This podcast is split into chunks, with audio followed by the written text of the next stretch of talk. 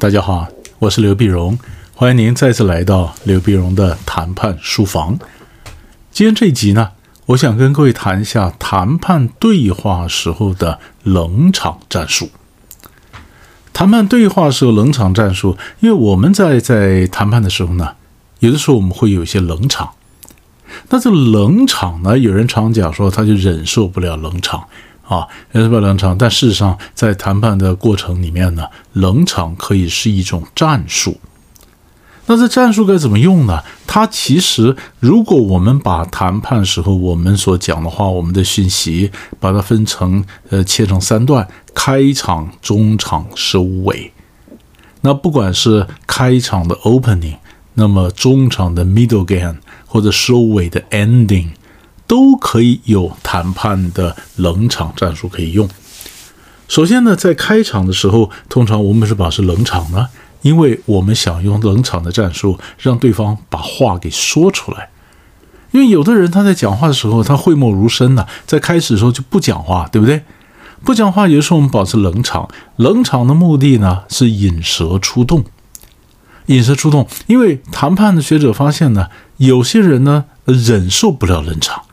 就是我们前面一开始的时候跟各位讲，忍受不了冷场，忍受不了冷场，所以他们碰到冷场的时候呢，比如说，嗯，我是冷，我是冷场，我不动，那你动，我是以静制动，然后你不断讲话，我什么都没讲，我以柔克刚，是不是？所以有的时候在在这个谈判的过程里面呢，我们可以保持冷场。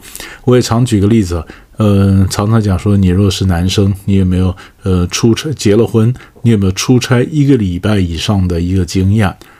让你出差一个礼拜以上，然后你回家，你回家你就那么钥匙开了门进去，你发现你太太一张脸拉拉的很长，坐在客厅灯下，啊，你跟你太太说，太太我回来了，啊，不理你，太太我回来了，还是不理你。然后说到底发生什么事儿嘛？你太太要讲一句话，呵，你心里有数，那就够你呛了。你想说，糟糕，这这这一个礼拜做出差，什么事被发现了呢？如果你能熬得住冷场，你就熬吧，对吧？所以有一天你太太她熬不住，她就说出来，她发现什么的东西，我们在徐谋对策，是不是？那我就怕你自己有的时候你都熬不下去，你忍不住，你看还是招了吧。招好看还拿不定主意，很多人拿不定主意，到底招哪一件呢？你可能做了好几件坏事，人家你太太知道是 A，结果你招的是 B，那更糟糕，是不是？所以一般来讲，我们在谈判的时候开始的时候呢，谁忍受不了冷场，谁就会讲话。所以，我们为什么在第一种冷场的战术，就是谈判开始，我们用冷场，让引诱或者逼对方把话讲出来，他真正要什么，他什么，呃，然后我看我能不能应付，我能不能够怎么样的，呃，满足你的需求啊，等等。所以，他是第一个，就是谈判开场的冷场，目的要人家讲话，所以我把它叫做引蛇出洞。那第二种冷场就是谈判的 middle game 中场的时候，中间的时候为什么要冷场呢？因为有的时候在谈判的时候或我们在对话的时候讲着讲着，对方话题就跑掉了，可能他是有意的跑掉，也有可能他就是搞不清楚嘛，是吧？以为他已经讲完了，然后跑掉了。是不是？但不管怎么样，这不管它是不是一个陷阱，我们都不能让这件事情这样的发生。因为说话题跑掉了，比如说什么叫话题跑掉了呢？比如说我今天跟你谈劳资谈判啊，不管我是劳啊是资啊，都是一样。比如说我跟你谈，那么呃这个这个呃交通车，交通车谈着谈着没谈完呢，对方话题嘣一下就跑掉了，就跑去谈餐厅了。可能他以为交通车谈完了，事实上没谈完。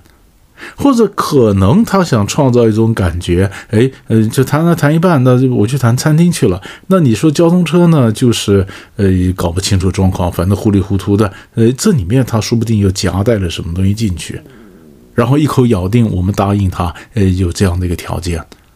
是不是？所以他刻意的把话题转移掉，本来谈 A 嘛，谈交通车，交通车没谈完，他刻意的转到转到谈餐厅，然后谈到餐厅呢，他停下来问我们啊，你对餐厅有什么意见？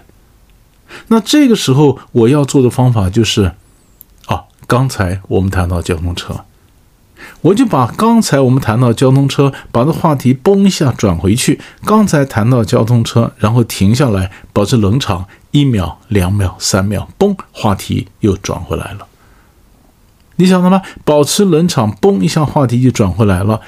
也就是说，嗯，我们跟你谈 A，A 没谈完，他把话题转到 B 去了。然后他问我，嗯，那么有什么意见？我们说，刚才我们谈到 A，句号，对吧？保持冷场一秒、两秒、三秒，嘣，话题就回来了。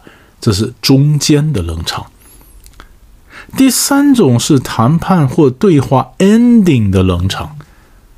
那 ending 在收尾时候什么冷场呢？因为收尾的时候。你要晓得，不是每个人都跟你一样受过这样良好的训练，受过良好的教育，他不会讲话。我们可能给他时间，给他时间以后讲，他一直东扯西扯，鬼扯一通，讲了一大堆话，里面没有重点。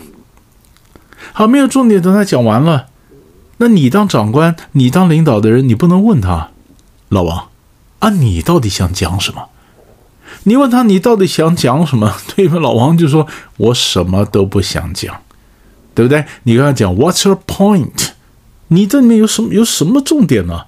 然后他说 "I have no point，我没有重点，我本来就不想讲，是你强迫我讲的吗？不是吗？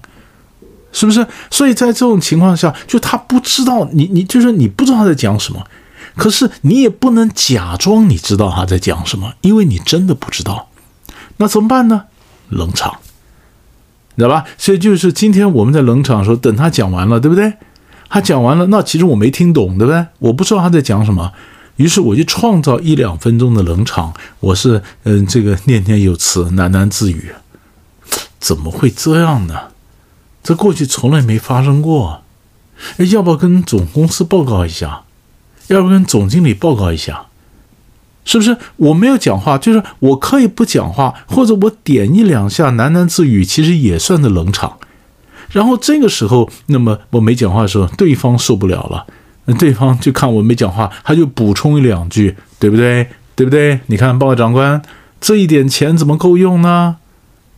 啊，这下我听懂了，钱的问题嘛，七七八八扯一大堆。他或者跟你讲说，报告长官，你看那这样子，我们感觉怎么会好呢？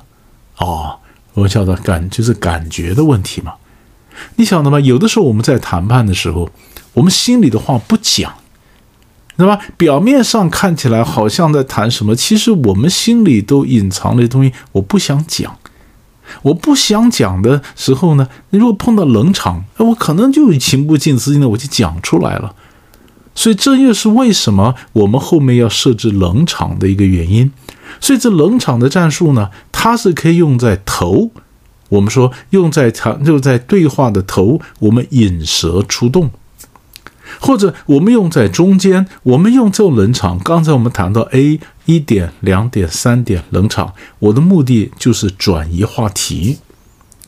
最后的冷场就是对方讲的话我也听不懂他在讲什么，我们完全没有重点。没有重点，可是你又不能够说你到底想讲什么，所以你就保持冷场。你保持冷场之后呢，然后对方忍受不了，他就会补充一两句。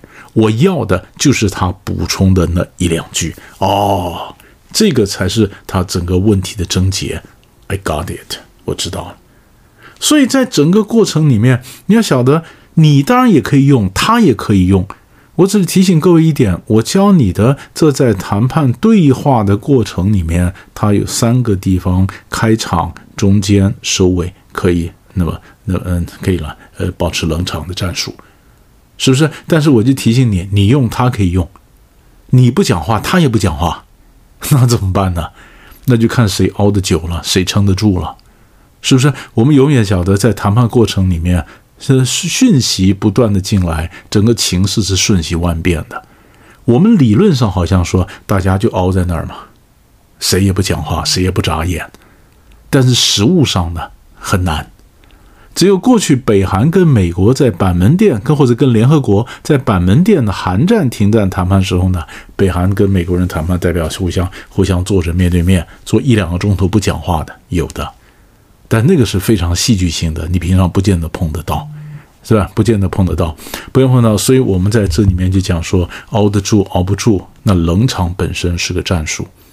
所以你要能够把这个冷场战术内化，你试试看，说不定在整个谈判或对话的过程里面，真的给你开启了另外一扇门，真的带给你哎一个什么新的、意想不到的结果。但是你心里要有数，知道吧？如果尤其间一开始说我们冷场不讲话，不讲话，那对方会讲很多话。假如你很成功的话，那他讲出来的话是不是都是你准备要听的？还是有些话讲出来你会后悔？你说宁可我不知道，你心里要有数。我们不是每个事情都想知道，对吧？当你把这件事情放在心里，你再去用我教你的整个谈判对话的冷场战术，哎，你会觉得有这么一点意思。要不要试试看？好，今天我们就先讲到这里，我们下一集再见。